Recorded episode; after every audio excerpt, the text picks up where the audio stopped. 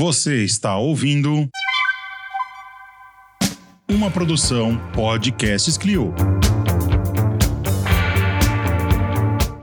A museologia é o estudo do fato museológico, que nada mais é a relação entre o ser, os patrimônios, os meios, os seres, os patrimônios, os meios, todos os meios. E no episódio de hoje a gente vai descobrir o que, que a arqueologia tem a ver com isso, galera. Bora lá?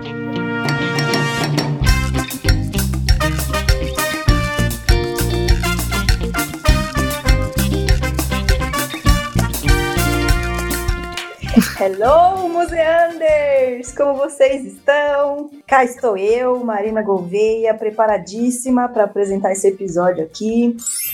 E, como sempre, meus grandes colegas estão aqui comigo. A maravilhosa, esplendorosa, ruiva, acobreada. Você para, garota. Um sotaque, um eu tenho um namorado, eu você para, garota. Ela!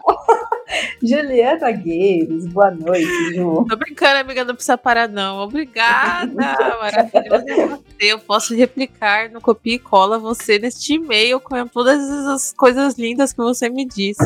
Oh, mas é que eu não sou ruiva cobreada, né? É, só isso. Mas aí qualquer coisa a gente dá um jeitinho depois. Mas você já é linda assim. Enfim, alô Brasil, como vocês estão? Cadê os Indiana Jones? Cadê os Indiana Jones desses músicos? Cadê meus museanders Indiana Cadê o? Brendan Freezer da múmia? Cadê? Hoje o negócio vai ser legal, hein? Vocês não. Eu vou falar a mesma coisa que eu falei no último episódio, mas é real. Vocês não, per, vocês não perdem por esperar. Isso aí. Maravilhoso. E conosco, como sempre, também o esplendoroso, magnífico, ultra colossal Gustavo Nascimento. Gustavo Nalva Nascimento ou Nascimento Nalva? Fica um mistério. Hum, ele é misterioso. Uau. Olá, queridos ouvintes, tudo bem com vocês? Eu só queria dizer, começar falando aqui pra vocês que Indiana Jones e Jurassic Park me fizeram querer ser arqueólogos quando eu era criança. Aí eu cresci Mas e o- virei um historiador. O lance é o paleontólogo, né? Eu assisti o filme novo, gente. A gente podia gravar um, um episódio só sobre Jurassic Park. Ah, você assistiu o Jurassic Park novo? É bom? Assisti. Vamos chamar o Vale ai, ai. É legal, é legal. É legal. É, não, eu, eu assim, Tem- não senti, não senti Não, é aquela legal. vibração, não, assim. tem, é, tem bastante fanservice, assim, tem a luta do T-Rex e por aí vai. Aham. É, mas tem umas questões éticas, científicas, assim, bem legais. É, Todos têm, né? Mas esse tem, tem mais ainda, assim, né? Quando a Enfim. Ju vier pra São Paulo, a gente pode marcar um rolezinho no, no hamburgueria do Jurassic Park aí, ó. Eu nem sabia que tinha isso. Pois é, nossa, a hamburgueria do Jurassic Park, olha, Pois é. que massa, Pois é. já, já topei também, me avisa. E aqui, para gravar esse episódio sobre arqueologia, temos a grandiosa, magnífica, ultra radiônica Tereza Parente. Coleguíssima, queridíssima. Tá mais que, que bem-vinda aqui no Museando para falar sobre. Esse é o primeiro episódio, né, que a gente grava sobre arqueologia, galera? Sim, sobre arqueologia é. Sim, Uau. então olha só que honra tá aí estreando mais uma uma frente que a gente abre aqui no Museando. E que Uhum. honra que é você que está aqui conosco. Com certeza, Marina. Obrigada pela, pelo convite, Marina, Ju, Gustavo. É uma honra mesmo participar do, do, do encontro aqui de vocês. Parabenizar pelos encontros que vocês vêm promovendo e agradecer novamente aqui pelo, pelo espaço. Espero, espero aguçar os sentidos aí do, de todos os que tiveram. É, acho que muita gente né, teve esse sonho de ser um, Indiana Jones ou uma Indiana Jane. É, e, enfim, estou aqui para trazer um pouco dessa magia da arqueologia, mas trazer também para o chão da ciência, né? A arqueologia né, fora da, da, das grandes mídias, como é que vive, o- do que se alimenta um arqueólogo ou uma arqueóloga. Pois é, não é só ficar ali varrendo terra e achar coisa embaixo da terra, né? Exato. Até porque isso aí Ouvi dizer que é o que menos acontece, É inclusive. Com certeza, ouviu dizer certo. Então, Tereza, é, se apresenta um pouquinho para os museanders, conta aí como que você, da onde você veio, como que você começou, como que você virou arqueóloga. Uhum, E, gente, Tereza é minha colega no mestrado em museologia, né? Então, Exato. faça esse link também, por favor, Tereza. Perfeito, Marina. Pois é, então, Museanders. É, eu sou, então, Tereza Parente, sou de São Paulo, capital, mas na verdade sou. Estava conversando com o Gustavo aqui antes da gente entrar no ar, né? Sou do trecho, digamos assim, né? A gente, quando trabalha com arqueologia, às vezes eu acordo, não sei em que estado que eu tô, em que município que eu tô, tem que pensar um pouquinho, que a gente viaja bastante, mas a minha base aqui é aqui em São Paulo, capital. É, enfim, sempre minha família é da, ali da região da Zona Leste, Corinthians e Itaquera. Enfim, sou formada em magistério, então desde, desde as da, das minhas formações iniciais sempre tive um interesse muito grande por educação, pela área da educação, né? Então me formei em magistério é, e depois fiz o curso de ciências sociais ali na, ali na USP. E me interessei muito pelo, pela, pela área da antropologia.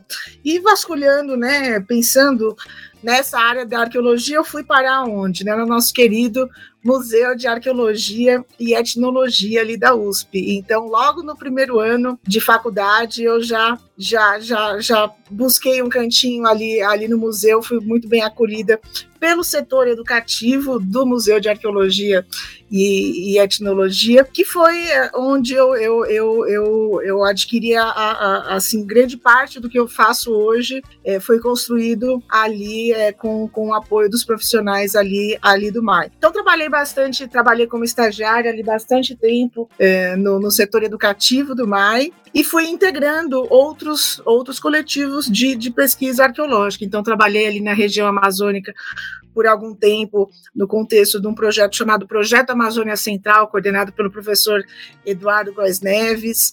É, enfim, é um trabalho de, enfim, que envolveu muitos, muitos profissionais e que tem hoje tem, tem uma série de outros desdobra, de desdobramentos na forma de outros projetos que estão trazendo boas novidades aí sobre a história é, de ocupação humana, não só na região amazônica, mas no, no, na, no Brasil como um todo, né? E, mas, mas sempre trabalhei com essa parte, é, com essa parte da, da educação, pensar em educação e arqueologia. Então, a, a, esse campo da educação patrimonial sempre foi um campo é, em que eu estive bem presente, é, é, aprendendo, enfim, discutindo com os meus, com os meus colegas.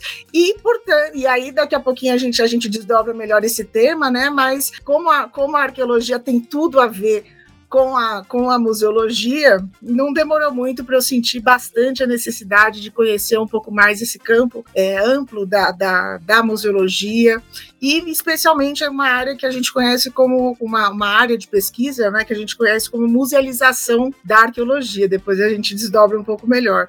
Mas então minha trajetória tem, tem muito a ver com isso, né, com educação, museu e pesquisas e pesquisas arqueológicas. Então é, é no, no, no, nessa, nesse campo altamente interdisciplinar que eu venho, venho me construindo e acho que com certeza em cada oportunidade a gente vai se, vai se, é, se reformulando e especialmente quando a gente trabalha em campo, né? Cada experiência é uma experiência e a gente está sempre é, é, trazendo, aprendendo, né? Então, mais ou menos mais ou menos essa minha a minha minha formação, digamos assim. Eu só, eu só queria perguntar para a Tereza Tereza, qual que é a reação quando você chega nos lugares assim, tipo, pra fazer uma, sei lá, um, um, um a entrada no hotel e a pessoa te pergunta qual que é a sua profissão, e você fala arqueóloga, que, qual, qual que é a reação das, da galera? É, a pessoa perguntar arquivóloga? É, não, assim, é, é assim, 200% das vezes a pessoa pergunta, arquivóloga? Então eu falo, né, já, já essa aí é, é, bem, é bem clássica.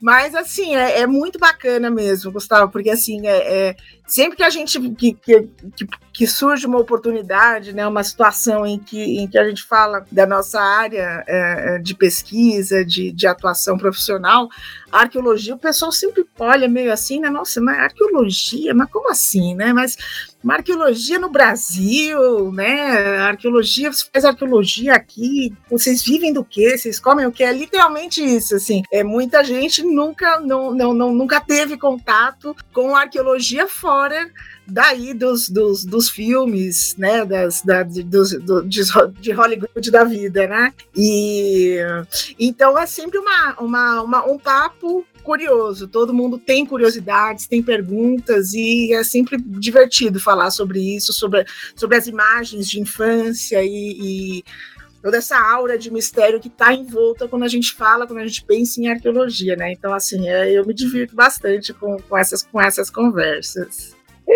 É, deve ser muito engraçado mesmo, né? Eu aqui pensando, né? Já que no Brasil não tem pirâmide, essas coisas, né? Não tem múmia, o que, que um arqueólogo faz aqui no Brasil, né? Não, Ex exatamente, acho que essa é a, essa é a pergunta, é a pergunta chave, né? O que, que vocês fazem quando vocês trabalham com, com arqueologia? O que, que, que é arqueologia? enquanto ciência, enquanto área de, de, de, atuação profissional, né? Eu vou falando aqui, vou pincelando um pouco sobre isso, aí vocês vão me, me, me interrompendo qualquer coisa, mas pode é... ir falando. Já, já manda bala, já explica aí, então, o que é arqueologia na ciência, na prática, na teoria e por aí vai.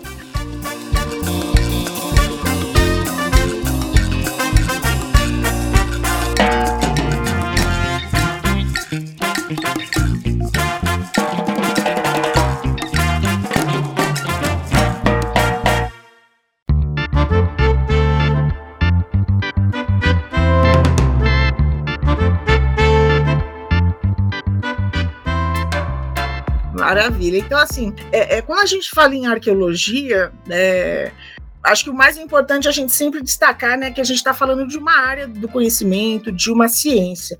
E por que, que eu digo isso? Exatamente pelo fato de que é, a arqueologia está muito relacionada com essas grandes aventuras em lugares longínquos, em busca do cálice sagrado, ou de, enfim. E então, quando, quando a gente vai é, é, é trabalhar esse tema da arqueologia, acho que o primeiro ponto é trazer é, para o cotidiano da arqueologia enquanto ciência. Né? Então, o que, que nós fazemos? A, a, ideia é o quê? É, é procurar entender, procurar conhecer um pouco a história, os modos de vida de grupos humanos através do que? Dos vestígios materiais da cultura material, do que a gente chama de cultura material, né? É, desses vestígios que foram produzidos, foram utilizados, foram descartados também por, por, pelas diversas populações ao longo do tempo, né? Então, quando a gente fala em arqueologia, é, é para conhecer essas histórias, o, o, o, objeto de estudo né, é exatamente esse universo que a gente chama é, de cultura material, que podem ser desde é,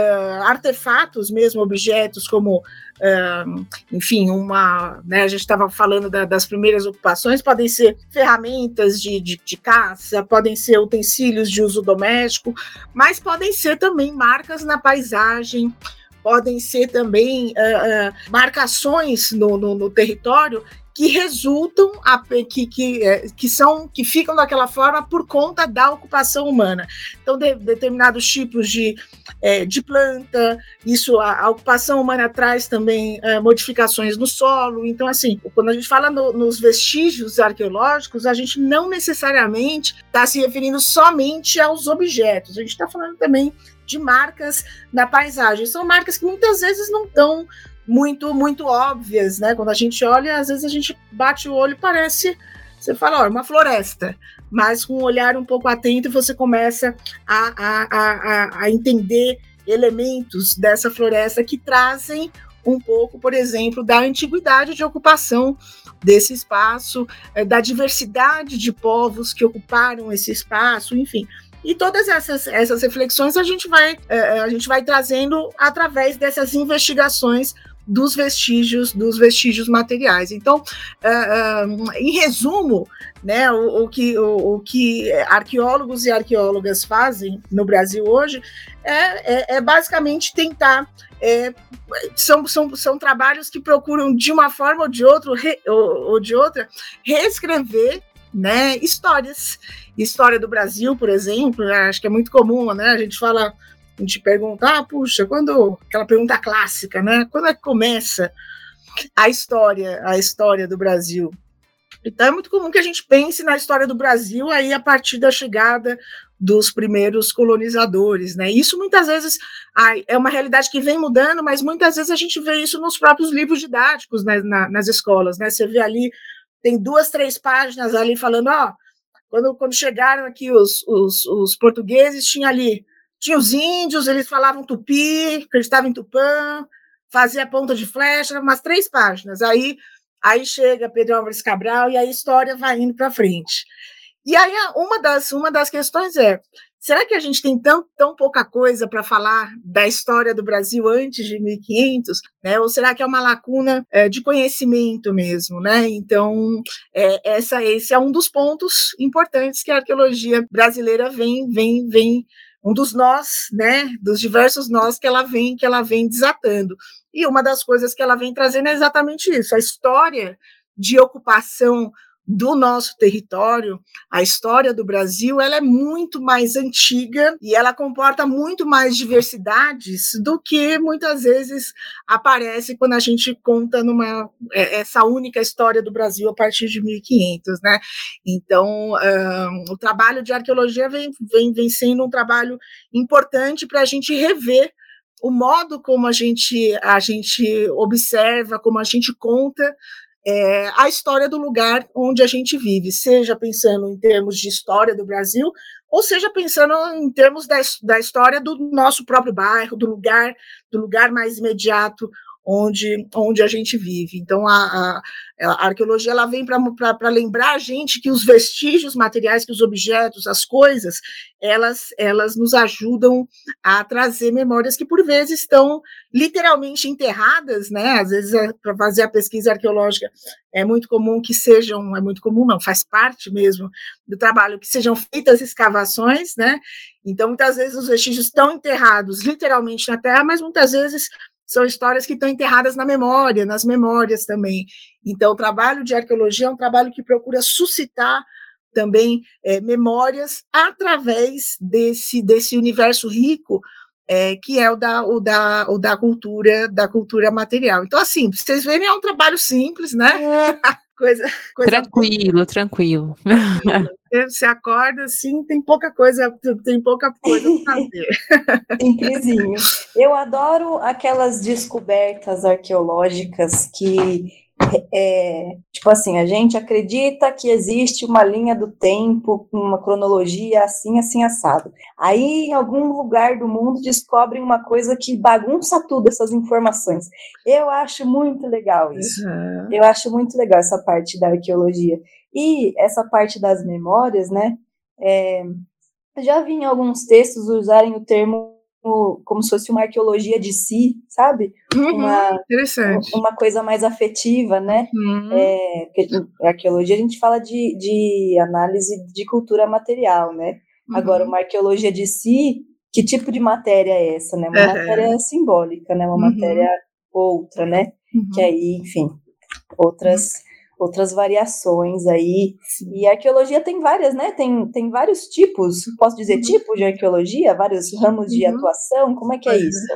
É, então, é, é, a gente acho, acho que tem vários campos, né? Acho, é, acho que a gente pode dizer isso sem, sem sombra de dúvidas, Marina.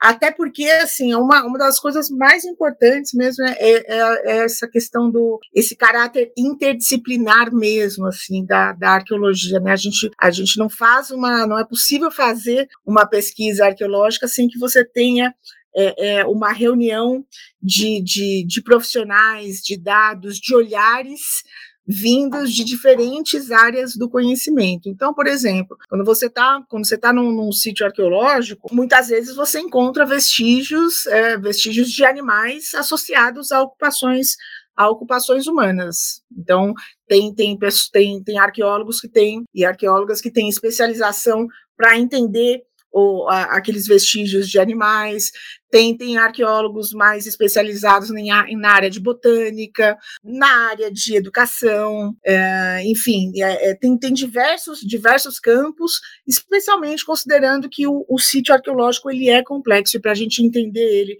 é, é, é de um modo amplo, é necessário que diversos profissionais estejam, estejam envolvidos. Então, tem diversas áreas, e, enfim, por isso que os profissionais que estão na arqueologia, é interessante que a gente vê pessoas, muitas vezes a gente pensa, ah, né, arqueologia é o pessoal que vem da história só, né? E sim, é verdade que bastante, muitos dos arqueólogos e arqueólogas vêm da história, mas, assim, tem muita gente que vem da área de exatas, da área da biologia, é, enfim, geografia, enfim. Então, assim, é uma área interdisciplinar por natureza. Então, sim, tem vários campos, várias áreas de, de, de especialidade, especializações, né? Até, assim, se a gente for olhar também vestígios humanos, então a gente tem profissionais é, é, que têm um conhecimento mais específico sobre é, os, o, o, o, os ossos humanos, pensando tanto na, no, no, na constituição né, do, da, desses ossos, como também pensando no, no, no modo como,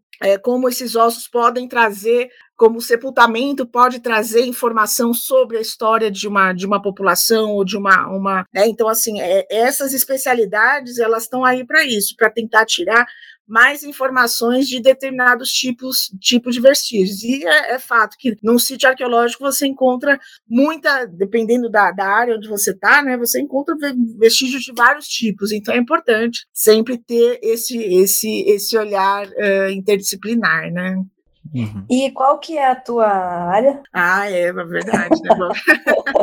boa, boa, pergunta, né? Então, a minha, a minha é educação mesmo, ó, não teve jeito. Eu fiz, eu, eu comentei no início, né, que eu, eu na, no ensino médio eu fiz o, o, o, magistério, né? Então aí eu aí depois fui fazer ciências sociais, falei, ah, não, não vou querer trabalhar com educação, não, vou lá para ciências sociais. E aí, no primeiro ano das ciências sociais, já fui para educação de volta, só que com educação dentro de museus e relacionadas a, e relacionado a, acervos arqueológicos. Então, é, o campo da, da arqueologia, digamos assim, é, que eu venho traba trabalhando é esse campo da educação, que a gente chama de educação patrimonial, tem outras denominações, enfim, é, é, arqueologia pública, enfim, é, mas a, a, a, em linhas gerais o meu trabalho ele tem a ver com é, é, colocar em relação o, o, a pesquisa arqueológica com as populações locais. E assim, é fato que assim, o, o fato é que os, os, sítios arqueológicos, a gente tem essa impressão, né, às vezes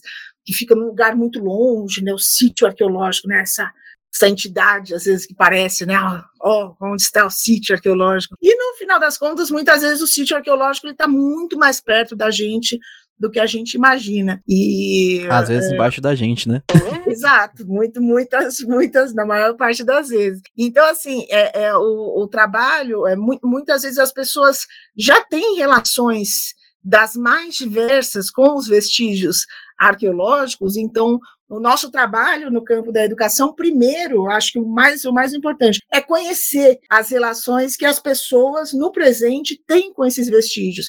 Então, por exemplo, é, arqueólogos e arqueólogas, quando olham para vestígios, é, é, esses vestígios de ocupação humana, têm um tipo de relação. Agora, outras, outras populações, outras pessoas, têm outros tipos de relação, que são também é, relações de conhecimento né? Então, nesse trabalho educativo que nós fazemos, a ideia é juntar esses diferentes modos de produzir conhecimento, de produzir histórias, de contar histórias através de objetos, através de ações educacionais.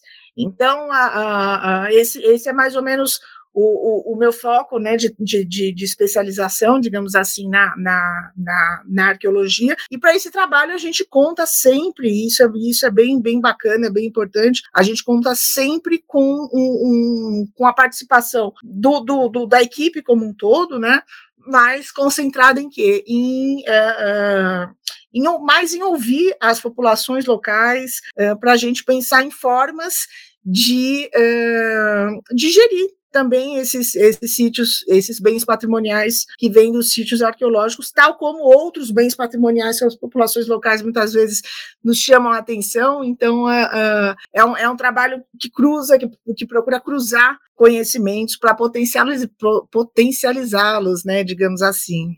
E pelo que eu sei, né, você atua nas comunidades, né, lá na, assim, você falou que viaja por vários uhum. estados e as, uhum. os projetos de educação patrimonial que você desenvolve é com a galera ali do entorno, né? Então, uhum. esse processo de escuta, ele é uhum. cada lugar é um, né? É, então, assim, eu, eu, eu volto às vezes com a cabeça, assim, eu volto não, é por isso que eu comento, a cabeça tá sempre, tá sempre cheia, tá sempre a mil, porque, né, eu trabalho viajando, viajando bastante, com, são, são vários projetos é, diferentes, em diferentes lugares, e, e, não tem jeito, cada lugar tem é, suas histórias mesmo, cada, cada lugar tem, su, tem, tem, tem suas peculiaridades, tanto no, no jeito que o sítio arqueológico se apresenta, né, quanto no jeito que as pessoas locais se, se relacionam com, com esses vestígios, ou que não se relacionam, às vezes não, não, né, não é uma coisa que chama atenção e por aí vai. Cada lugar, sim, é um lugar, e, e,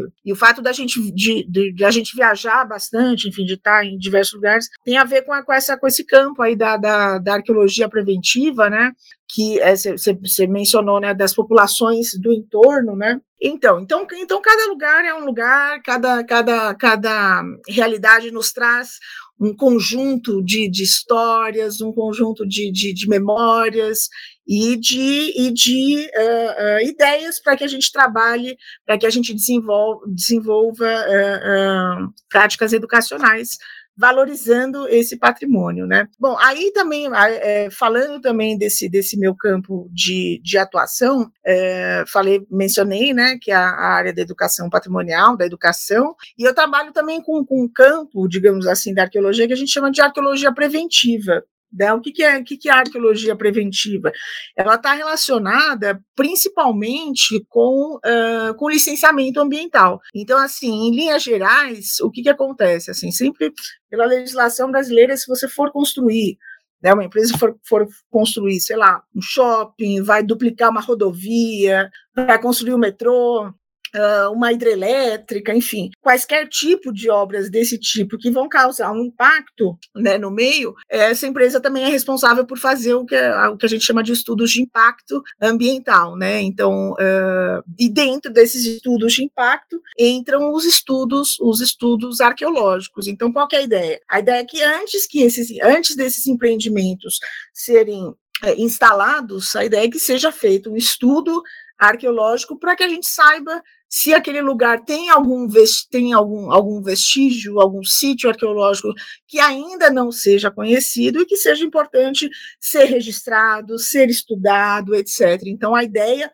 da arqueologia preventiva é, é, garantir que os sítios arqueológicos que ainda não são conhecidos, que eles não sejam destruídos antes mesmo de, de serem identificados, né? E por que que tem essa essa essa essa legislação, né? Que eu acho importante também mencionar. E assim, muitos sítios arqueológicos já foram destruídos ao longo do tempo. Aí, enfim, a gente tem histórias e mais histórias uh, de sítios arqueológicos sendo destruídos por conta do, do crescimento das cidades, enfim, e, e, e, uh, e teve um momento que começou a, a haver uma preocupação na, na, preservação desses espaços, né? Isso tem a ver também muito com, né? Não sei se já ouviram falar nos sambaquis, já ouviram os sambaquis, né? É, Eu sambaqui... já fui num sambaqui. Mentira, onde? Em Cananéia. Ai, maravilhoso. Ali, ali, ali tem vários, né? E é, é incrível, né? Assim, você mencionou, né, Marina, no, no, no início, que a gente não tem as pirâmides, né? E de fato a gente não tem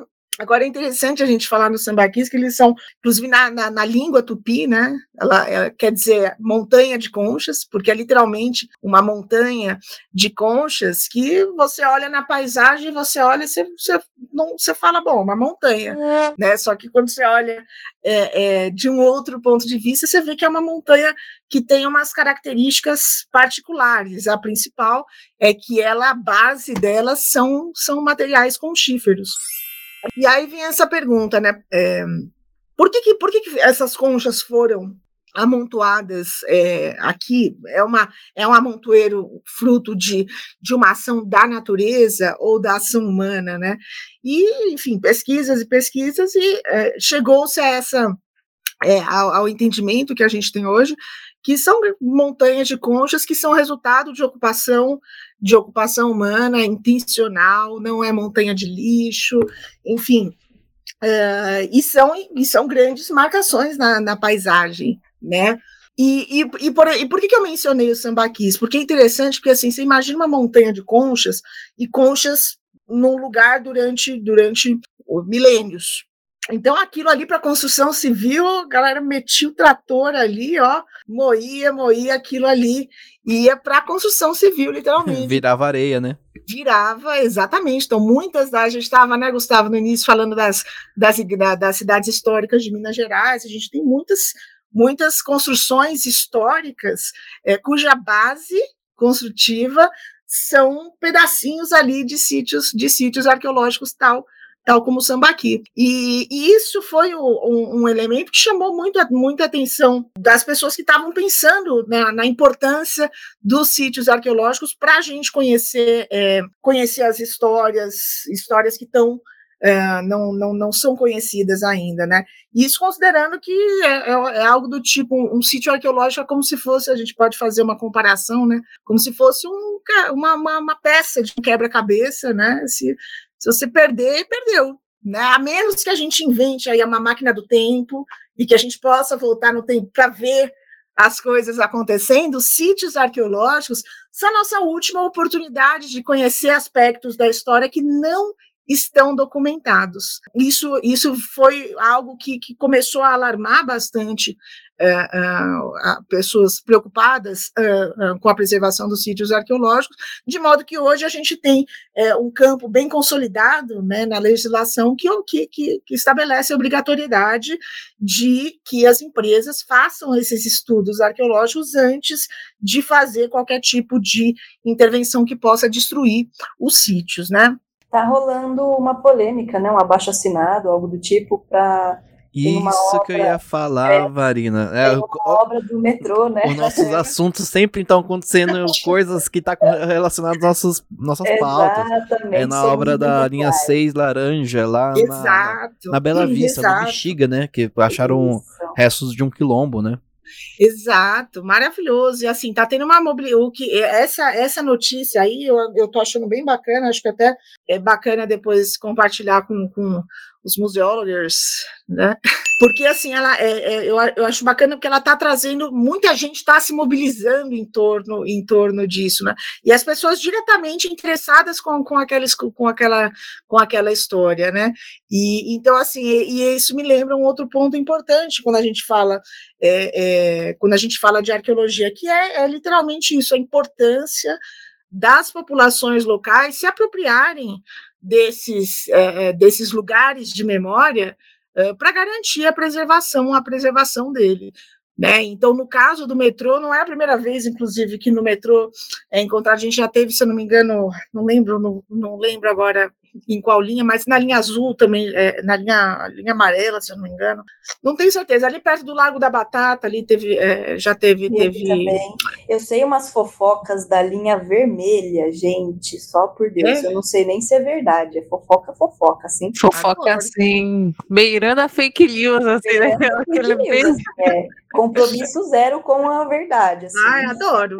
Eu, eu sim, Vocês querem saber? Querem saber? Eu quero, imagina. Causos da Marina.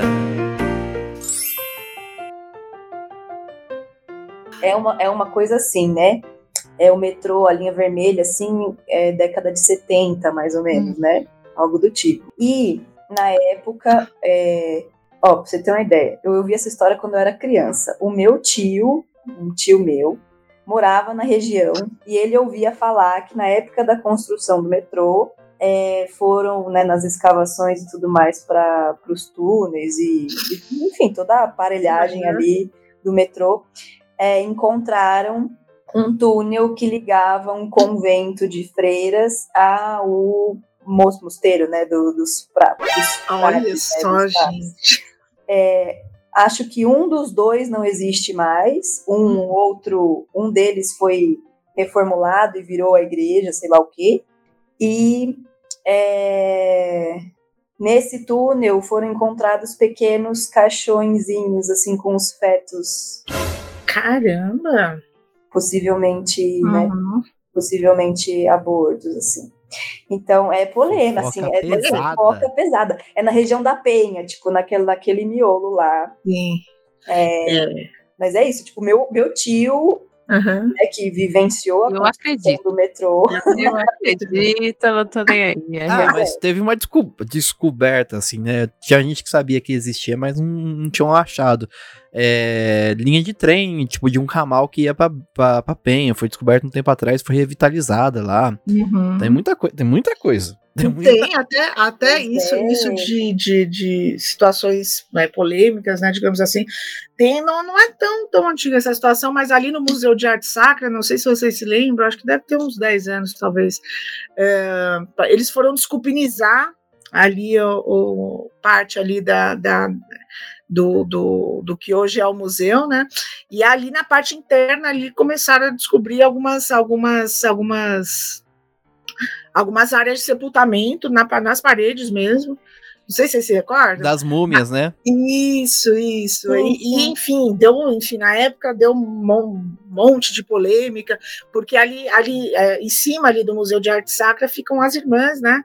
E, enfim, É, até foi uma polêmica, inclusive, com a, a, a Irmandade ali, é, é, que, assim, remexer naquilo é- é- era, era, seria uma, algo complicado, né? Porque, primeiro, ele é, estaria mexendo em algo que está relacionado com a história da Irmandade lá. E segundo, é, que vai saber o que, que se descobre ali, né?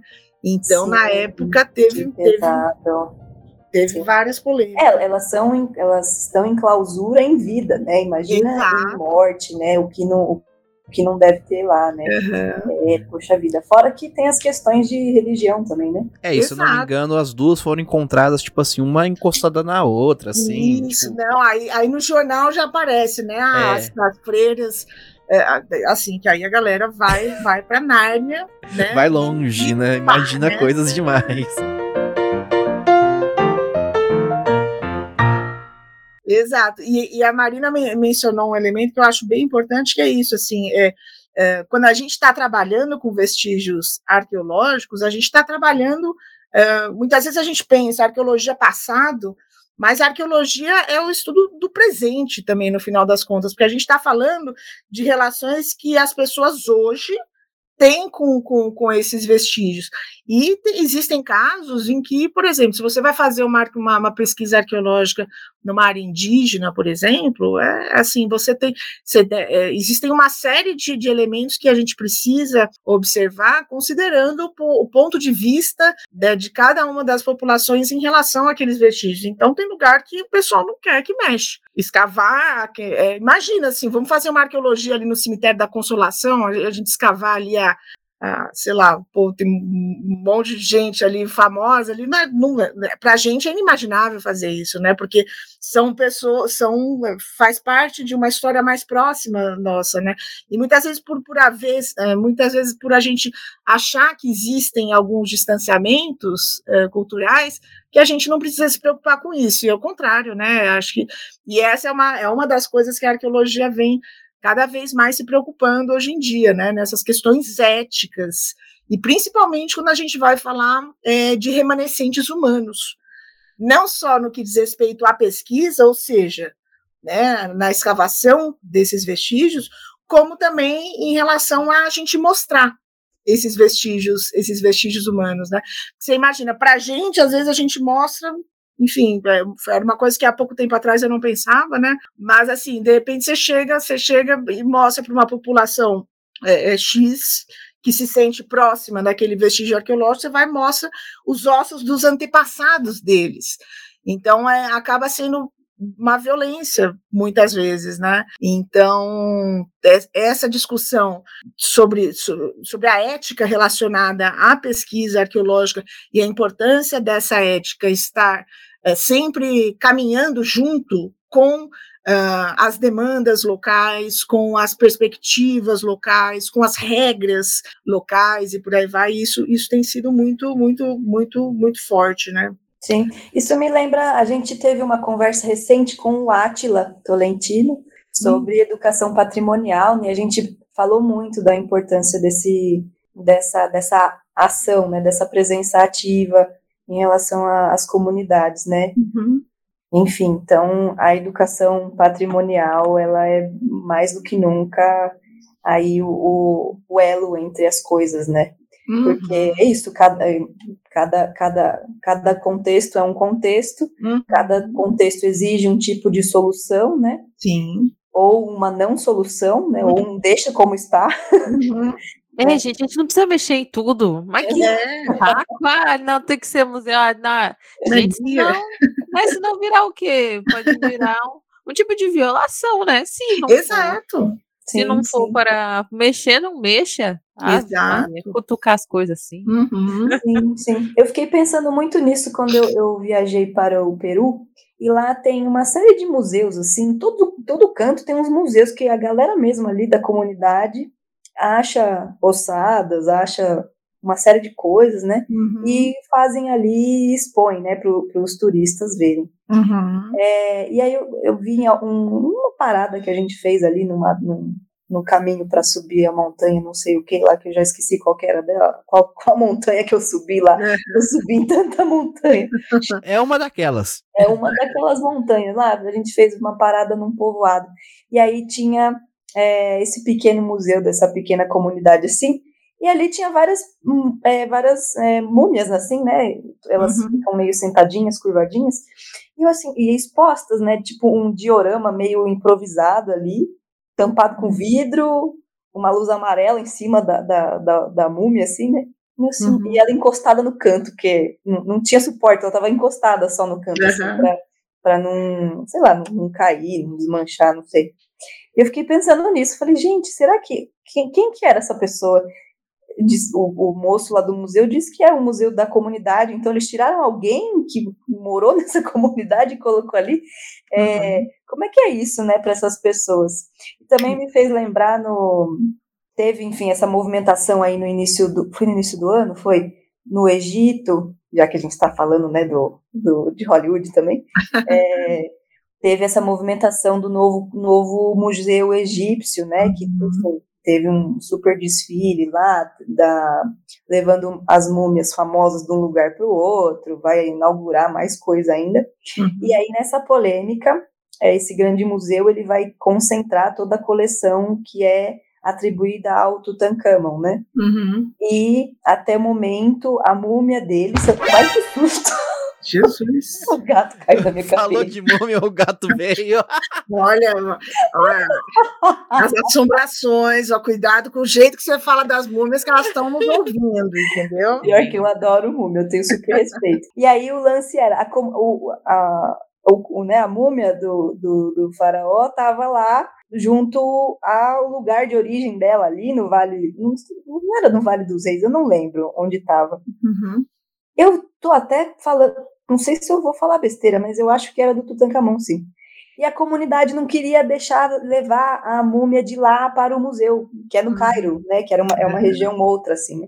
Uhum. Então, até nesses lugares que, que são, né, foco aí do, do, de todos os estigmas e estereótipos bons ou ruins uhum. da, da arqueologia, tem essa questão com a comunidade, né? Com certeza. E até é, e, e, agora é interessante que assim essas, esses conflitos, digamos assim, né? Eles têm, têm, têm trazido boas reflexões aí para o campo campo da arqueologia também e, e, a gente a gente vem percebendo cada vez mais como é importante a, a arqueologia enquanto ciência se abrir uh, para outros para outros saberes para outras formas de contar história, para outras formas de, de organizar aquilo que a gente ordena nesse campo arqueológico e valorizar, e valorizar também. A esse respeito, né, tem, a gente tem um, um exemplo próximo aqui que ali no Museu de Arqueologia e Etnologia também, a gente tem aquela, tem uma, tem uma exposição chamada Resistência Já, que é uma exposição bem bacana. Quem não, não, não, não teve oportunidade de ir à exposição, ela está aberta à visitação. Mas e, o, uma das coisas mais bacanas dessa exposição é exatamente que ela foi construída a partir de diálogos com as comunidades, com as comunidades indígenas. E esse diálogo ele implica nessas questões também, de às vezes um chega e olha e fala assim, olha, a gente não acha que expor isso desse jeito é, é bacana, não, condi, não, não, não orna com a nossa, com a nossa enfim, nossa visão. Então, assim, é, é, reescrever a partir de outros referenciais é um grande, é um grande desafio. E uma das coisas que, que, que o pessoal mencionou muito nesse processo de produção dessa exposição Resistência Já, foi isso, foi como, como uh, uh, os indígenas uh, foram é, é, trouxeram assim outras formas de olhar para acervos clássicos já que estão lá no, lá no Museu da Arqueologia, né, coletados por né, é, coletas tradicionais ali do coleção do, do Herbert Baldos e enfim, é, e como essas coleções ganharam outras outras vidas, outras histórias a partir do olhar do olhar dos, dos indígenas, né? Então é isso, assim, é, é, esse campo, vamos, a gente pode chamar do campo da treta, né? Mas assim é um campo do conflito, vamos dizer assim, esse é esse, o campo esse, do conflito. É, esse campo do conflito, ele ele Fogo às no vezes, parquinho. É, do fogo no parquinho, mas é isso, a gente, a gente, que que é? Você acorda num dia, você quer o quê? Você quer fogo no parquinho, quem quer uma coisa, né, monó, a gente não quer, a gente quer, a gente quer treta, a gente quer, a gente quer embates, a gente quer... Mas, assim, todo, todo, toda essa treta, esse embate pode ser tratado num sentido positivo, não, pode, não precisa ser uma treta que a gente sai na, na, na porrada, né? Mas, assim, aquele conflito, um conflito produtivo, né?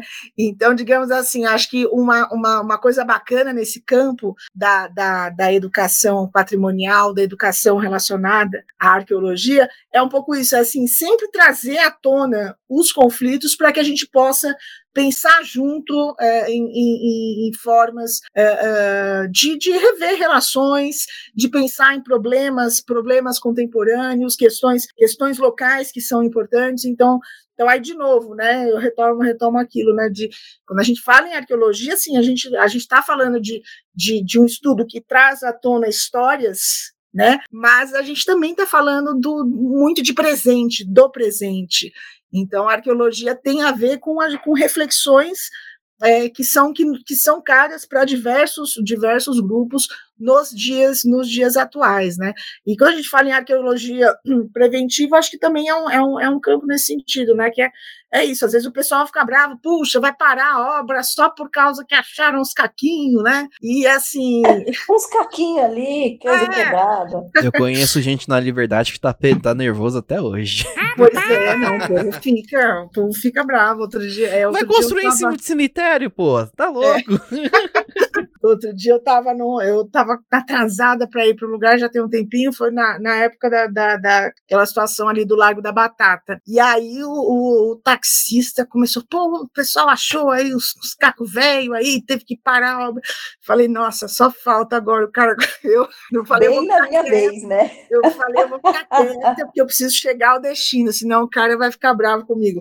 Mas assim, por quê? Porque isso, pessoal, muitas vezes o pessoal ah, ainda ainda está um pouco distante do público, digamos assim, a importância desses estudos.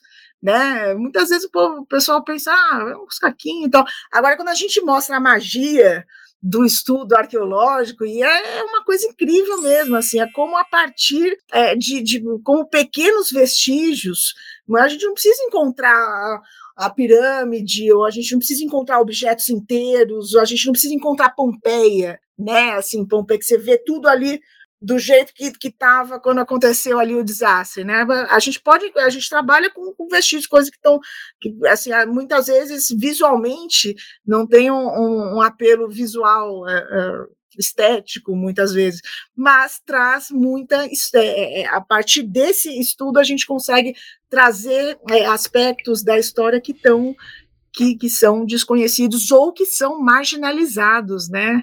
Então esse é um ponto importante. Queria aproveitar que você falou agora pra lembrar, eu acho que foi a Aniele Guidon que achou um, um, um vestígio de fogueira o vestígio da fogueira que chutou para mais de uma centena de anos para trás a, a, ocupação nas Américas, né? Ela Bom. achou através do vestígio da fogueira, e também é uma coisa mal polêmica no meio também, né? É, é, é realmente uma fogueira feita por humanos, não é? Uhum. É natural. Mas é. ela defende essa, essa, essa tese de que foi uhum. feito por humanos e, tipo, chuta para trás a ocupação é. das Américas, né? É, chega em datas tipo 100 mil anos, assim, é bem, é bem recuado.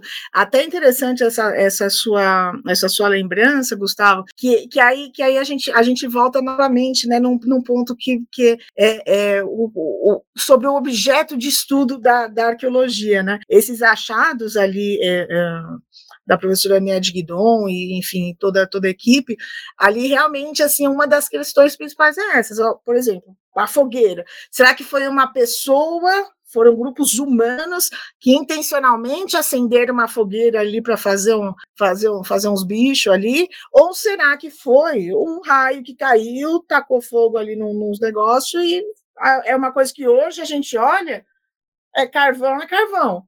Mas é como é que eu vou sair? Então, assim, sabe? Eu já pensei que era ET, que alguém tinha falado que foram os ETs. Porque sempre tem essa, né? Imagina, toda história dessa tem que ter um ET que se preze, né, gente? Tirar a culpa é sempre deles, né? Poxa vida. Eu, eu, eu sou fã dos ET, gente. Eram os deuses. Bom, enfim, depois deixa, deixa para depois. Um episódio só de arqueologia é. e ufologia. Eu acho que vale a pena. Vai. Eu acho que vale a pena. Sim. Eu adoro, vai ter treta. Eu, vou, eu, vou, eu estarei participando, com certeza. Gostamos. A gente já gosta desse lance meio sobrenatural, outros Adorei. planetas, um negócio assim. Já gostamos é? de putas também. Tá, tá show. Gente, uma coisa aqui, né, Tereza, você falou como é que é um conflito saudável, né? É, pro conflito, como que é? é, é produtivo, né? Um conflito mas, produtivo, é, isso. Eu fiquei pensando aqui, né? Falando em conflito produtivo, como é que como é que essas coisas vão parar no museu? a, a, os, os, vestígios arqueológicos? É, porque é. Né, a gente comentou mais cedo sobre a musealização né, sim, do, sim. Desses, desses vestígios e tal. Uhum. E também a gente está falando aqui de, de, campo de conflito, de tensões. Uhum de características específicas de cada contexto, né, e a importância uhum. da educação patrimonial e também a importância de divulgar essas pesquisas, né, para as pessoas não ficarem só enraivecidas, né, com obras uhum. que paralisam a cidade. É, então, acho que é mais nesse caminho, né? Como a uhum. gente vai comunicar essas coisas que foram descobertas, né? E aí entra uhum. esse processo de musealização, uhum. que também pode ser muito conflituoso, né? Sim, nossa, muitas vezes é assim, é porque assim, você imagina, muitas vezes a gente é, é até é interessante isso, porque é, um, quando a gente faz pesquisas arqueológicas, né, eu mencionei ali no, no, no início arqueologia preventiva, né, tal, para a gente fazer esses estudos, é, a gente necessariamente tem que ter uma série de, de, de elementos que precisam ser observados, né, primeira coisa, a gente para fazer esse estudo a gente precisa de uma autorização do IFAM, né? E, e, o IFAM só autoriza a gente a fazer essa pesquisa se a gente tiver um documento chamado endosso institucional, por exemplo. O que, que é o endosso institucional? É, é, seria a instituição museológica, no caso, que vai receber a guarda desse material que vai, que vai ser é, escavado. E essa instituição ela tem que ter ali uma série de, de elementos que garantam uh, a salvaguarda e comunicação desse acervo. Então, uh, tem muitas cidades uh, que têm que tem, que tem museus, né? Só que muitas vezes esses museus não têm uh, essas condições uh, para receber esses acervos, esses acervos arqueológicos. Então, é muito comum que a gente chegue em lugares fazendo, fazendo pesquisa e o pessoal fala, poxa, mas, mas por que, que vocês vão levar? Vocês vão levar essas peças para onde? Por que, que não deixa aqui no Museu da Cidade? Né? Vamos, vamos, vamos deixar aqui. E assim, o, a, os esforços que, que arqueólogos, arqueólogas vêm fazendo é exatamente nesse sentido, da gente tentar manter os acervos nos lugares onde eles foram, onde eles foram gerados, né? Mas muitas vezes a gente, a gente, a gente a gente trava ali nessa questão da instituição que vai receber, se essa instituição tem condição de receber, etc. Então, muitas vezes as comunidades se organizam para solicitar que, que, que o museu seja readequado para que, esse, que esse material fique no, no, município, ou muitas vezes até se mobilizam para que o empreendedor uh, financie um museu na, na, na sua cidade como, uh, como medida mitigatória em relação à destruição uh, do, do, do, do, do sítio. Né? Então, assim, as soluções encontradas para que esse, esse, esses acervos fiquem uh, nas localidades, elas têm sido foco de, de, de, de, bastante, de bastante atenção, de bastante discussão por parte de, de diversas populações locais. Eu mesmo estou trabalhando ali no município, ali no, no, em Minas Gerais, um município chamado Tapira, Minas Gerais, e todo mundo fica feliz, né? Isso aí. E ali foi uma situação, uma situação desse tipo, quer dizer, uma, foi encontrado um sítio arqueológico bem bacana, bem importante pré-colonial, uh, e um sítio, só que o material arqueológico, ele, ele foi a, a instituição que abrigou e que atualmente está abrigando esse material, fica é, um pouquinho longe do município de Itapira, fica no município de Pains, onde tem um museu arqueológico super bacana, Museu Arqueológico do Karst, do Alto São Francisco, que é a instituição que, que recebeu esse museu e que vai fazer todo, né, é, é, uma vez as peças chegando ali, vai ter, vai ter, tem, tem museólogos e museólogas que vão, vão é, cuidar do acondicionamento, tem pesquisadores, tem arqueólogos que vão fazer análise é, outras análises do acervo, enfim, manter o acervo vivo. Mas o pessoal de Tapira quer que o material volte para Tapira. Agora, para voltar para Tapira, a gente precisa fazer um museu. E aí aquela questão, né? Para fazer um museu, a gente sabe que não é do dia para noite, envolve muitas questões. Muito rolê, muito rolê. Muito. A gente se e... interessa. Se alguém se precisar da gente, pô, para ir para Minas Gerais, pô, Triângulo ah, Mineiro, Terceira Canastra, tô lá já.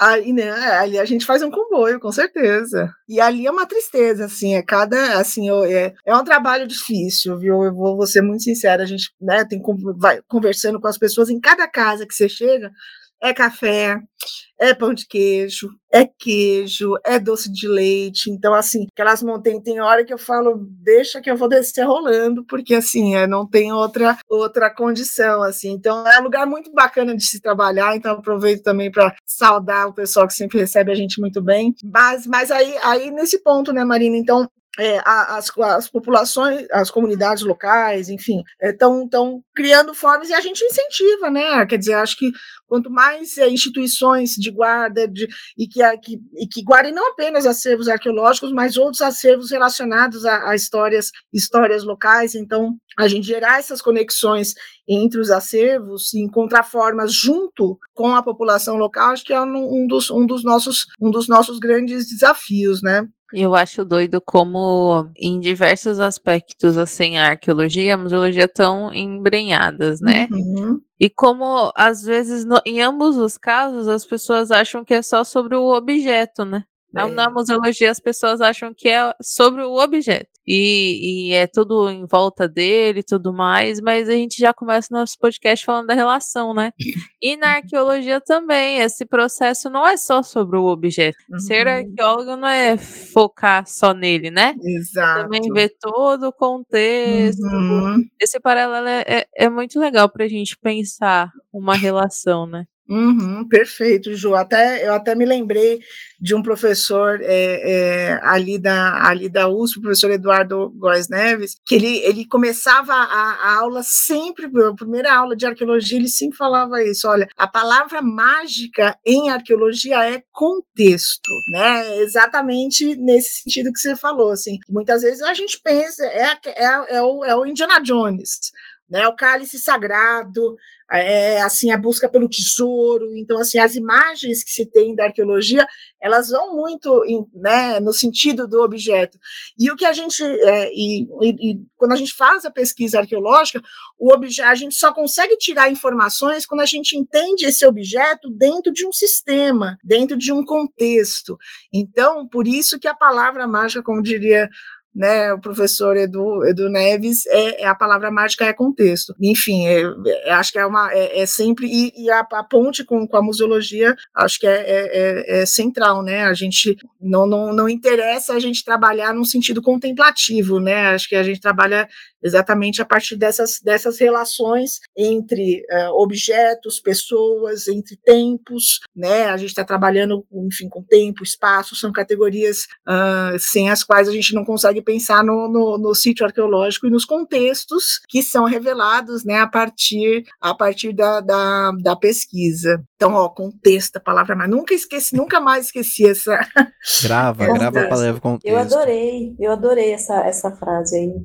Eu só posso fazer uma observação rapidinho? Uhum. Eu achei muito interessante no começo da fala da Tereza que ela falou que ela conversa com as pessoas, né? Que a parte da, da trabalho de arqueologia era conversar, né? Trabalhar meio que com história oral. E eu, e eu não sabia disso, né? Tipo, é, dentro uhum. da, da área da história, é uma puta polêmica falar de, de, de história oral, né? Ah, uhum. o que, que é uhum. história oral? Vamos aceitar a história oral como um documento? Porque as pessoas se confundem, que não sei o que lá. Depende da pessoa, não sei lá, aquela, aquela toda aquela. Uh, também não rende um episódio na né? história oral, uhum. né? Sim. é válido, mano. Né? Eu achei muito garantido. É, e para mim, tipo, arqueologia uhum. antes era você trabalhar com com a coisa ali, né? Não trabalhar com, a, com é, é que Brasil, né? Brasil é um contexto totalmente diferente, né? Trabalhar uhum. com uma população que ainda tá lá, né?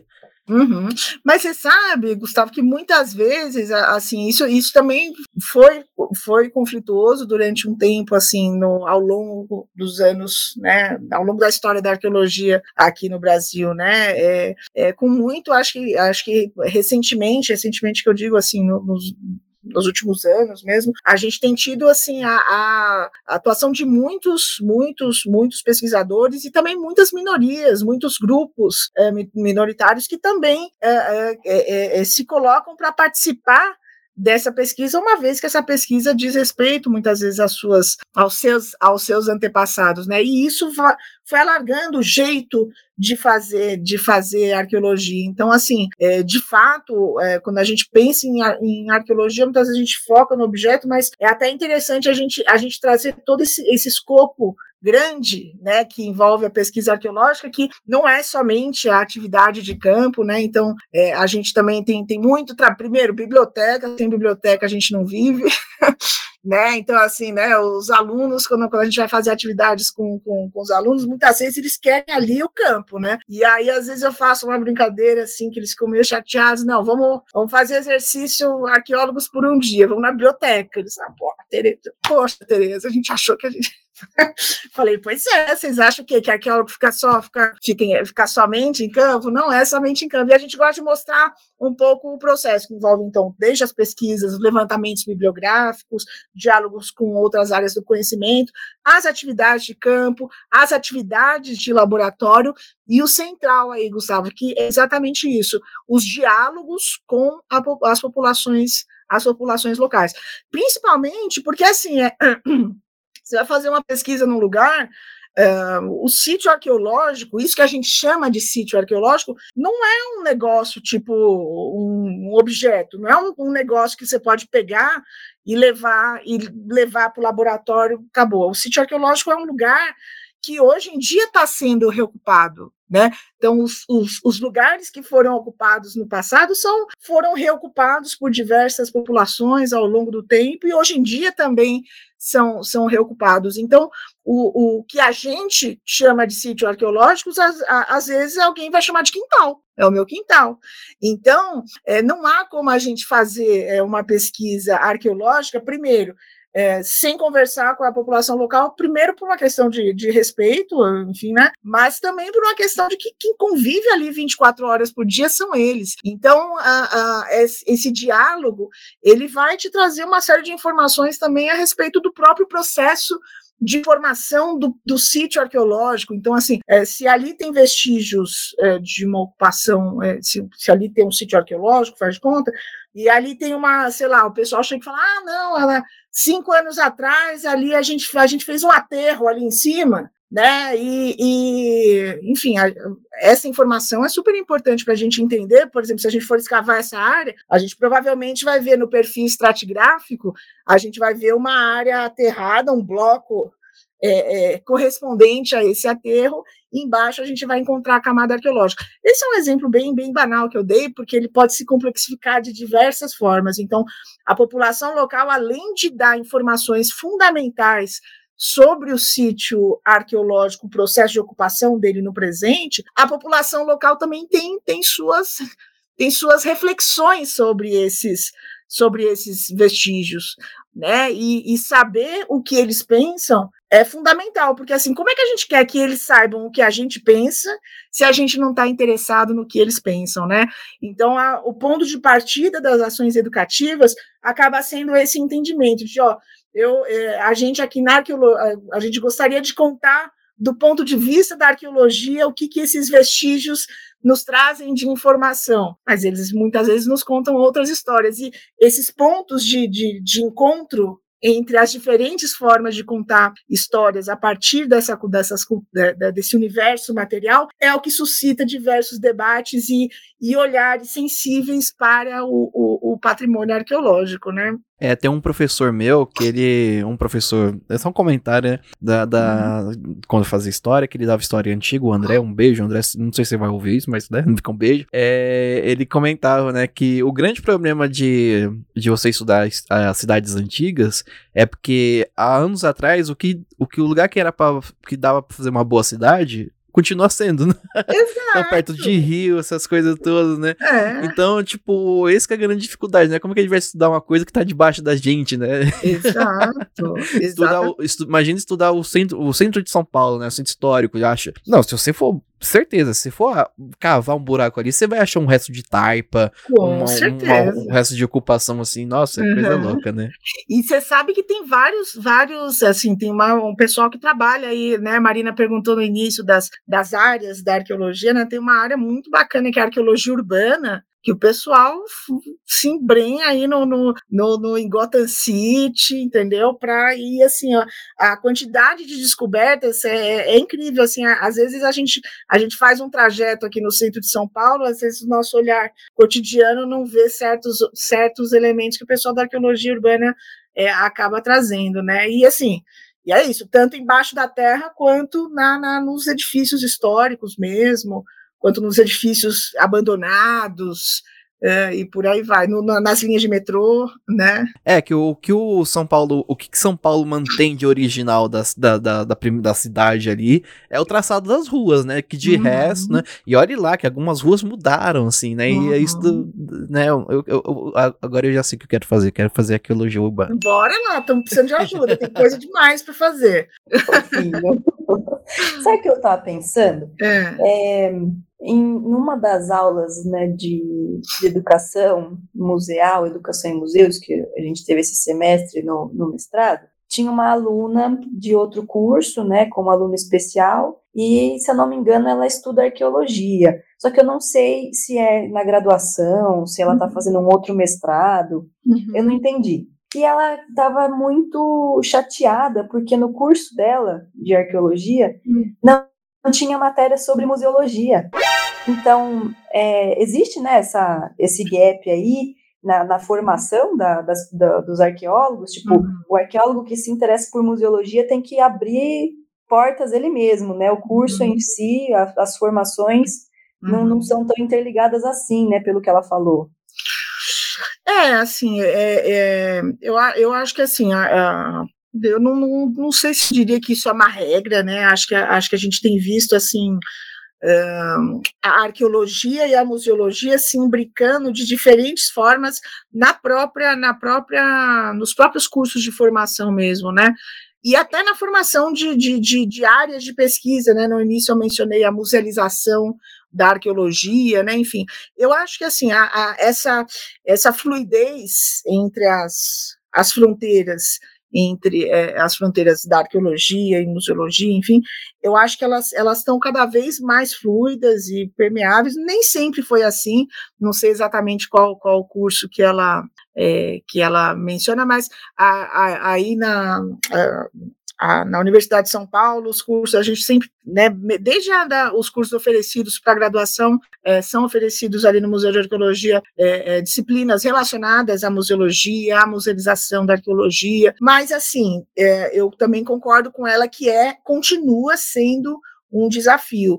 E esses desafios eu acho que têm sido tomados de um modo bem positivo pelos profissionais também ao longo do tempo. Né? A gente tem, por exemplo, a organização de coletivos é, é, que então, a proposta é justamente juntar é, as áreas de pesquisa, né? Então, aí eu destaco aí, por exemplo, o grupo de trabalho de acervos arqueológicos, que pertence à sociedade, que faz parte da Sociedade de Arqueologia Brasileira, né, a SAB, que é um, é, é um grupo que congrega profissionais da arqueologia, museologia, conservação e educação. E, enfim, esse grupo, além de, de reunir profissionais, trocar texto, enfim, produzir enfim, é, é, é, tem alguns produtos, depois eu compartilho aí com vocês para compartilhar com, com, com, o pessoal aí que está que tá nos ouvindo, é, mas também tem a organização do, do Fórum de Acervos Arqueológicos, que é exatamente esse momento em que profissionais é, dessas, dessas quatro grandes áreas e também de outras áreas se encontram para pensar é, em pontos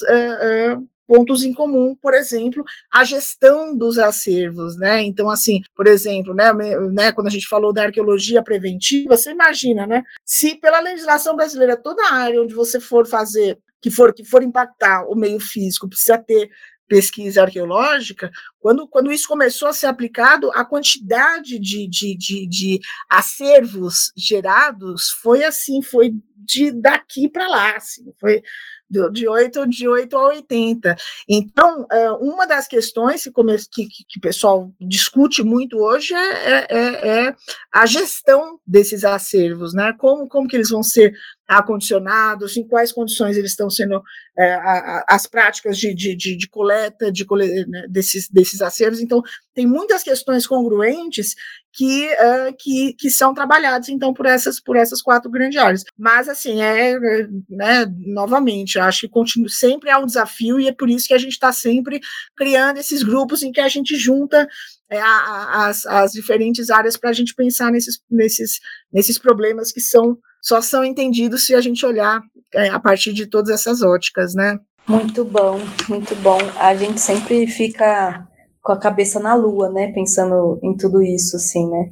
Hum. É, são, são teias muito complexas, né? Uhum. Considerar tudo isso. É. Não sei exatamente, assim, acho que como, como é a palavra-chave é contexto, né? Contexto, contexto. Contexto ali que, que a colega uhum. né, desabafou, o contexto dela não tinha essa intersecção, né? É, mas sim, a gente vê, né, são áreas é, multi, trans, inter, uhum. ultradisciplinares, estão ali se, é.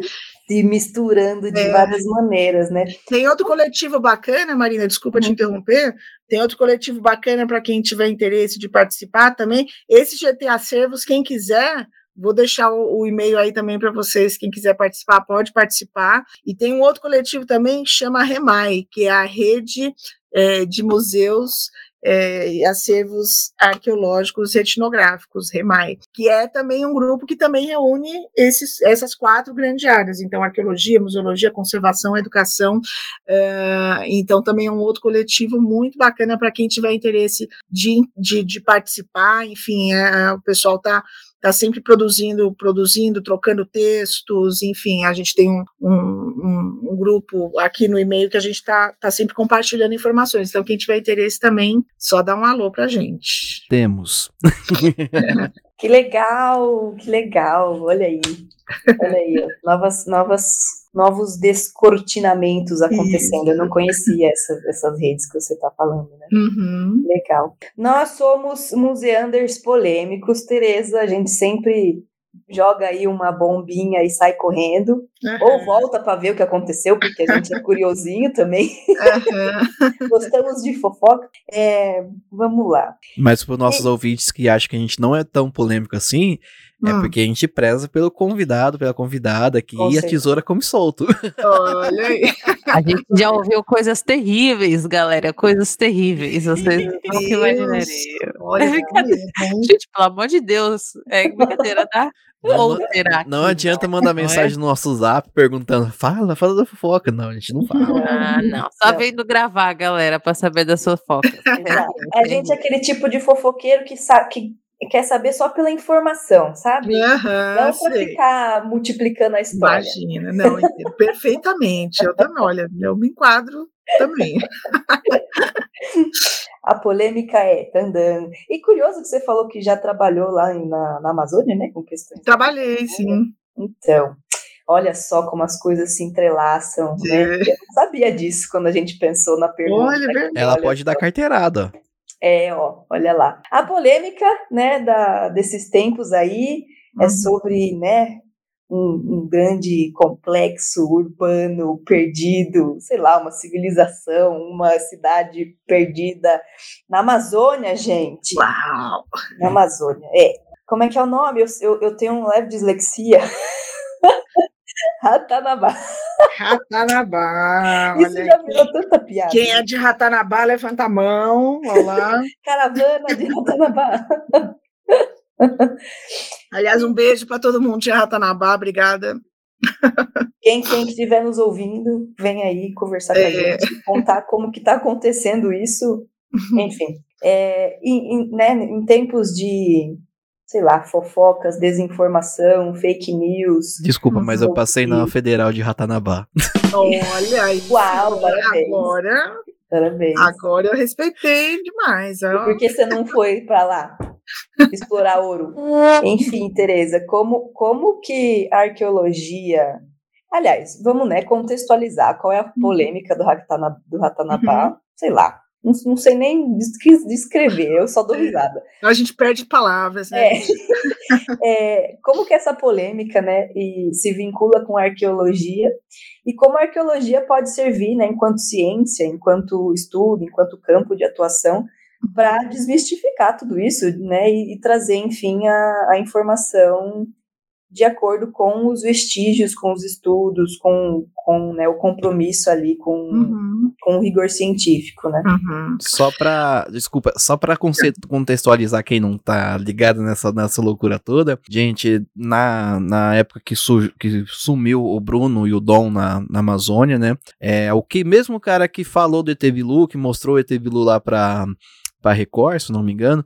Foi e falou, soltou um monte de coisa na internet falando que teria descoberto uma, uma, uma, uma cidade muito antiga que era, de, que era de uma civilização, a primeira civilização do mundo, que era uma cidade maior que a cidade de São Paulo e que tinha 400 milhões de anos, né? Maior, mais antiga que a ocupação humana na Terra, né? Uhum. E só pra vocês não. Tipo, isso surgiu bem na época que tava procurando o Dom e o, e o Bruno, né? Uhum. E foi um, uma cortina de fumaça gigantesca, assim, né?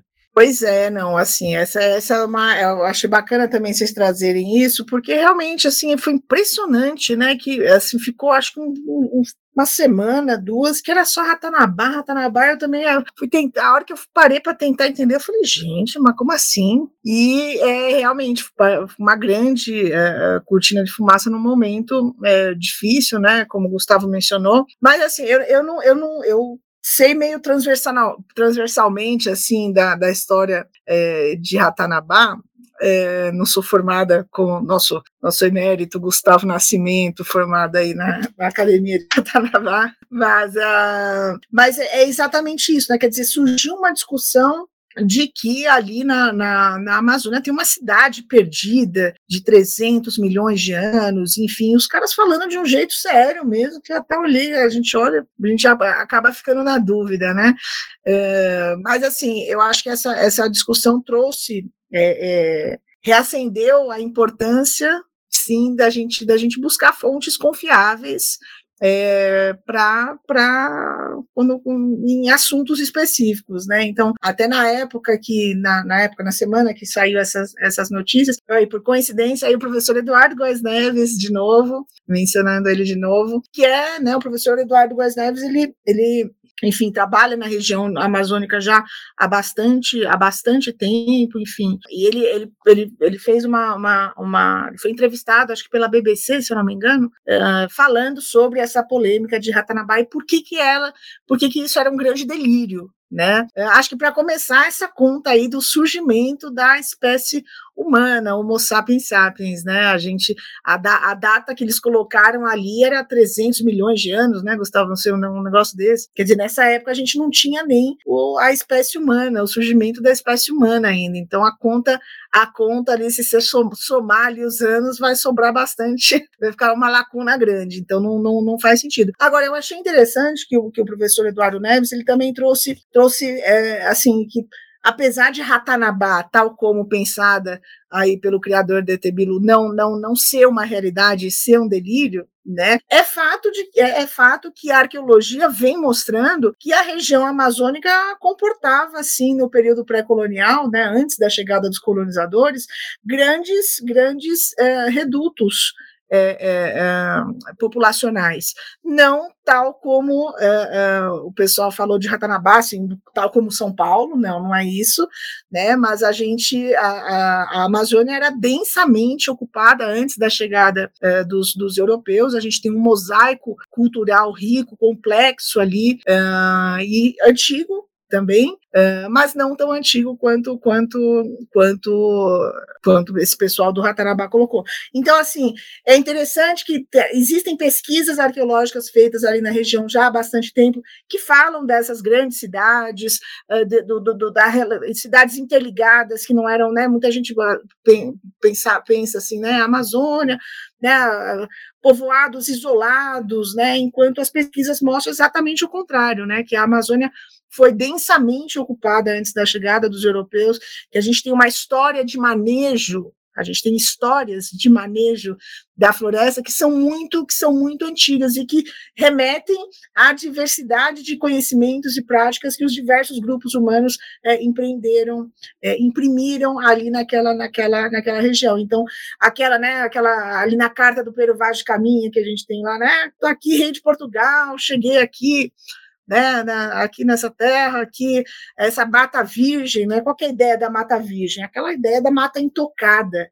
E tudo o, o que as pesquisas arqueológicas mostram e o que o professor Eduardo Neves chama muita atenção é exatamente isso, que tudo que aquela mata não era, era virgem, que toda aquela exuberância vista ali pelos, pelos, pelos colonizadores, pelos é, exploradores, enfim, é, é, resultado de milênios de manejo é, é, de grupos feitos por grupos por grupos humanos que não viviam de modo isolado como mônadas, coisa do tipo, eram, eram grupos interligados, existem redes redes de, de, de, de relacionamento que a gente consegue mapear hoje através dessa cultura dessa cultura material, através das pesquisas arqueológicas. Então, uh, o que, que o que, que é triste é que uma história como essa de Ratanabá ela se sobreponha a, a, a, a todos os, os, as pesquisas arqueológicas uh, que, que, que, já vem trazendo algumas novidades importantes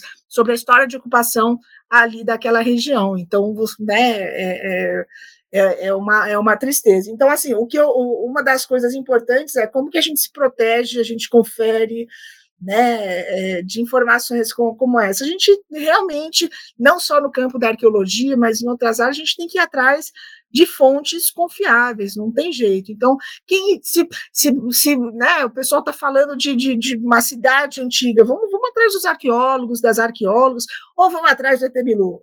Né? Aí é, é uma. É, a escolha. Busquem conhecimento. Usem, Busquem, é. usem as palavras de Etebilu e busquem conhecimento. Exato. Exato, tem que, tem que se, se travestir de Etebilu e falar: olha, busquem conhecimento. Onde buscar conhecimento? Fontes confiáveis. Então, assim, no campo da arqueologia, depois eu compartilhar aí com vocês alguns, alguns materiais muito bacanas em termos de divulgação científica, em termos de, das pesquisas as mais, mais novas até as mais antigas. O próprio site do, do IFAM, o portal do IFAM, tem uma bibliografia à disposição maravilhosa que traz é, informações sobre os diversos bens é, é, acautelados aí no, no, âmbito, no âmbito federal, pensando em, em bens materiais, onde estão incluídos os bens arqueológicos também, mas também pensando nos bens imateriais, pensando nos saberes, nos fazeres, nos modos de fazer e por aí vai. Então tem um acervo bibliográfico riquíssimo ali no site do IFAM, é só baixar. Também tem bibliografia relacionada à educação patrimonial. Quem quiser saber sobre arqueologia também, no, a gente tem importantes museus aqui é, é, no Brasil que, que também disponibilizam publicações para acessar. Você consegue até acessar o acervo das instituições, muitas vezes através dos seus portais, né? Então, convido o pessoal aí a entrar, é, por exemplo, no site do MaiUSP, é, na, no site, enfim, de diversos museus. Acho que é, cada um que está aí ouvindo em um lugar deve conhecer um museu uh, uh, que, que irradia conhecimento uh, uh, seguro, né? Que não quer dizer um, não, é, não quer dizer que é a verdade absoluta. Né, que é como, é como a Marina comentou no início, quer dizer, às vezes a gente sabe uma coisa hoje, só que tem uma descoberta amanhã que muda tudo.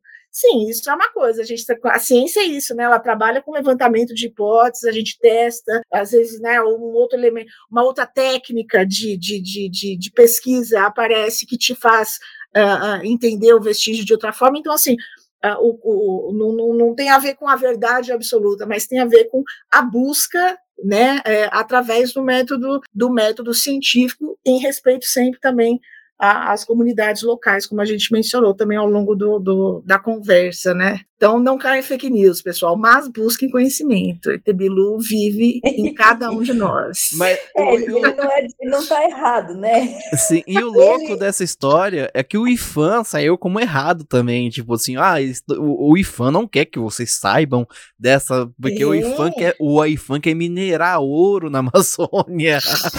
Não, é assim, fica uma situação em que a pessoa chega e começa a falar, não, mas é, assim, fala com um arqueólogo, aí o arqueólogo chega e fala, não, mas não é 300 milhões de anos, não faz sentido. Não, faz sim, você não quer falar a verdade, porque você está escondendo a realidade. E assim, a, começa a ficar uma conversa de doido, né? Que a gente tem que. É, ou seja, não é, não é conversa, né? Quando, quando, a, quando o negócio é fake nesse nível, não tem o que, o que contra-argumentar. Por isso, é, a gente, é, é, história da carochinha mesmo, que a gente tem que assistir dando risada mesmo, mas tomar cuidado para que elas não, não, não, não tenham força de verdade, como aconteceu por um tempinho aí. Mas ainda tem gente que acredita em Ratanabá, vira e mexe, o povo vem, vem perguntar. A galera usava mamadeira de piroca lá também, certeza. Tinha, ai, Jesus Cristo. Com certeza. Inclusive, eu ouvi dizer é... que o Bolsonaro já venceu em Ratanabá. Com turno é, tão, é tão fora do, do, do voto impresso, plano, hein? assim. Voto impresso. Multiverso, né? E lá, é, tipo, aí sim, acho que se tem 300, sei lá quantos milhões de anos, a gente pode pensar que são os ETs mesmo, né? Exato. Aí sim, se você falar, é, enfim, sei lá.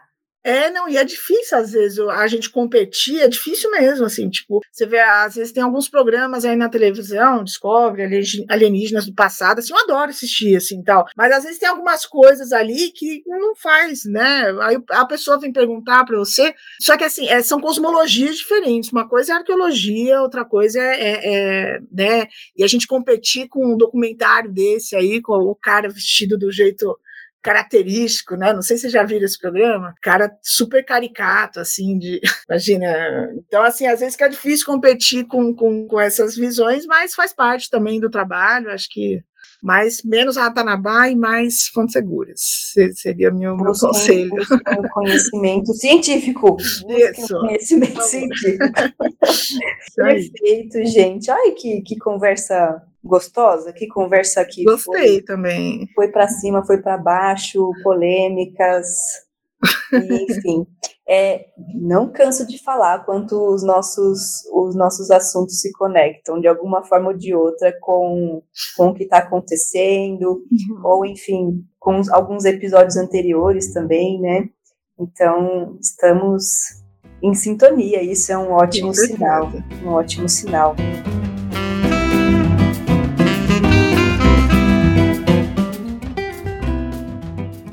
Então, caminhando aqui para o fim da nossa conversa, né? A gente faz um momento de fica dica, indicações. de, enfim, leituras, passeios, exposições, museus, filmes, qualquer coisa do tipo, se tem a ver com o assunto ou não. E aí, vocês têm dicas hoje? Tem dica hoje, Ju? Aí você me apertou sem me abraçar. Eu realmente não preparei nenhuma dica para é. hoje, pois oito matérias, duas faculdades e. Tudo vida, bem. A vida é maluca. Mas... A dica da Ju é busque conhecimento. Busque conhecimento. Olha aí, gente. Olha, essa, essa massa, essa vai virar máxima, hein? Gostei. E se achar alguma coisinha que você acha que pode ser algo aqui, algum achado arqueológico na rua, na sua casa, na fazenda ou numa casinha de sapê, você, por favor, leve para o próximo, para o museu mais próximo, tá? E, se possível, aí, Teresa falou vários que dá para levar, por favor, faça isso. Isso aí, Ju. Gustavo Nalva, tem eu, dicas? Eu vou deixar aqui a dica de vocês conhecerem o Instagram do MaiUSP, né? O Mai, Mai eu falo Mai.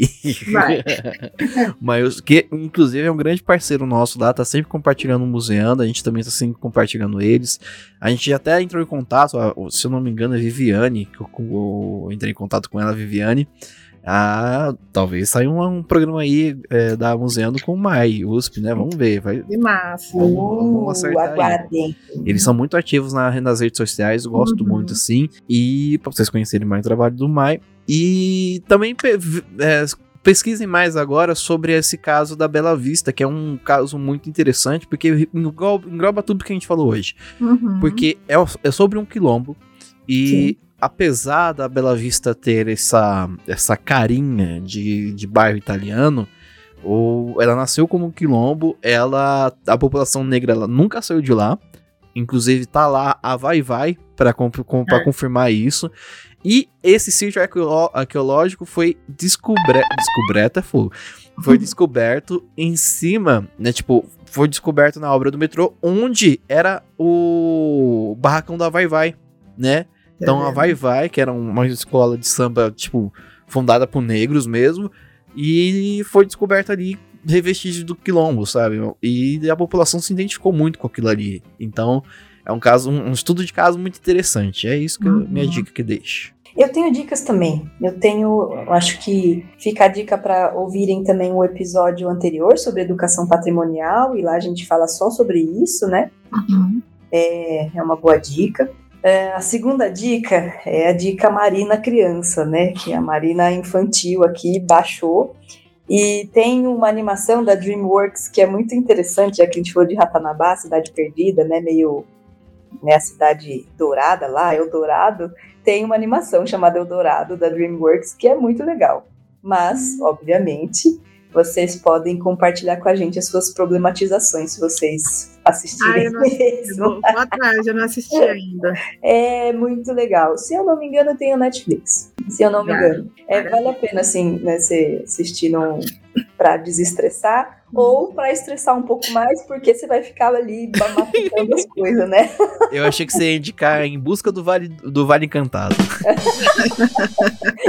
não, não. Fica aí mais a, essa questão mesmo aí, porque tem um plot twist interessante ali, né? Um uhum. contexto de invasão espanhola, né?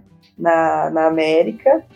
E é, né, tem vários alívios cômicos, assim, mas tem umas questões ali da colonização e do não acesso, de preservação, uhum. de questões culturais ali bem interessantes. Nossa. Então, essa é a minha dica. É um desenho infantil, né? Não é tão infantil assim, mas é para uhum. né, famílias. É, é, tem umas cenas lá que não são tão famílias é, assim. É, exato, tudo é, bem. Tá, passa, tá passa o pano. É, é, vale a pena o, a observação ali, o, o, raciocínio desse, desse desenho aí, dessa animação. Essas são as minhas dicas de hoje. E você, Tereza, tem alguma dica pra gente? Olha, Indiana. Brincadeira. Adorei. Cadê o, o Chico? Adoro Indiana Jones, foi o que me fez entrar pela pra arqueologia, não é mesmo? Ai, um, uma eu adoro também, gente, não tem eu jeito. Gosto. Eu, eu, eu, fui, eu fui trabalhar em museu por conta da personagem da múmia. Eu já falei aqui em vários episódios. A no filme do Brandon Fraser, né? Que tem, Ah, sim. a, tem eles descobrem lá a múmia, no, sei Uhum. lá. É tudo tem uns, tem uns bagulho de cronologia tudo errado ali. É, mas a moça, ela é arqueóloga, bibliotecária, museóloga, antropóloga.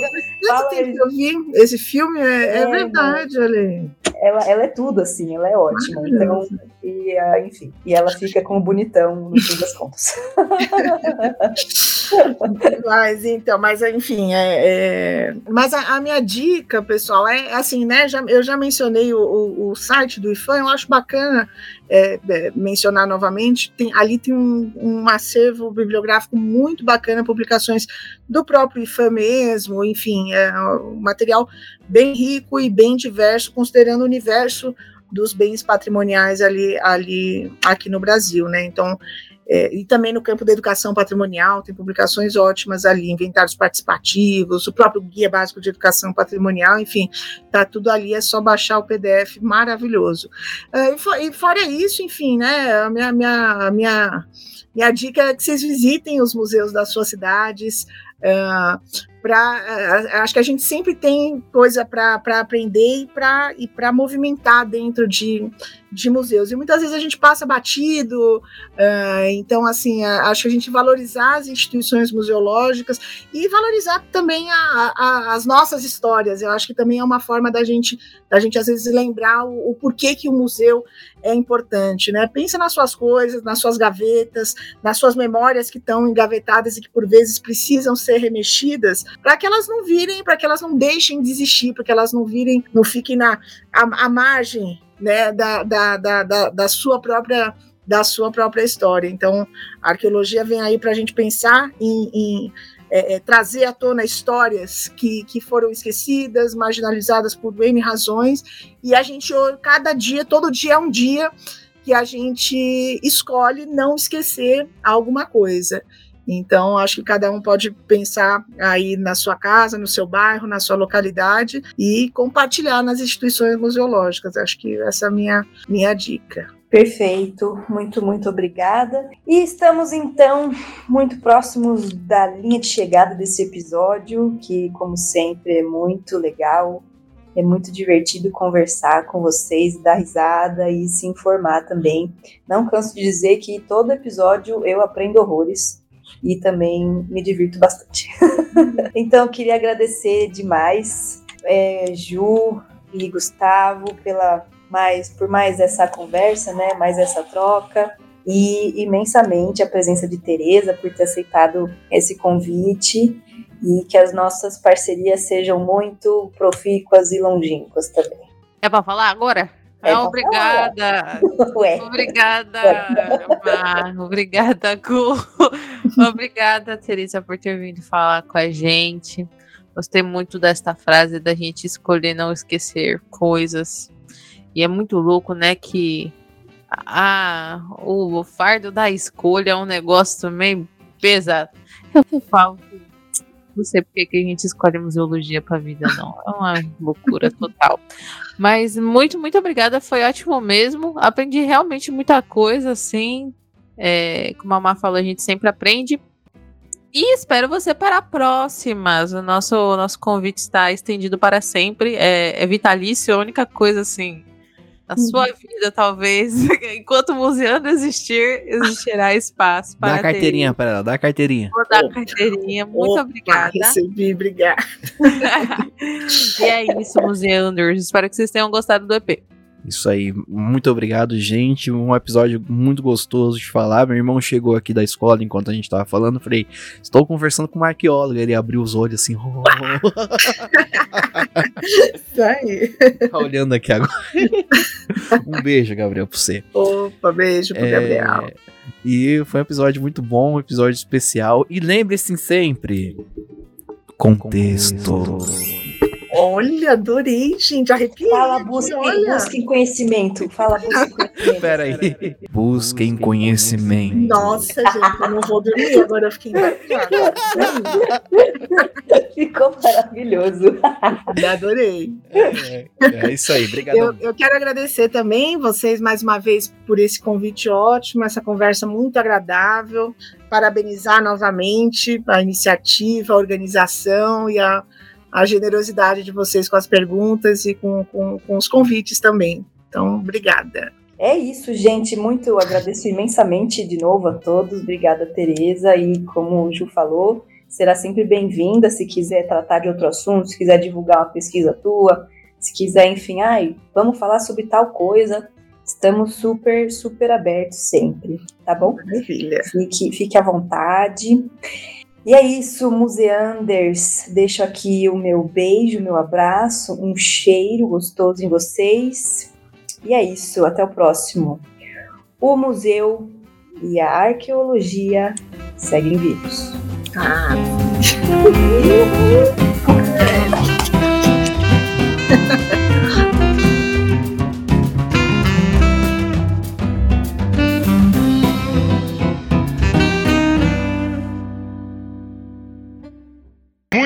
obrigado, vão com Deus, valeu. Santos!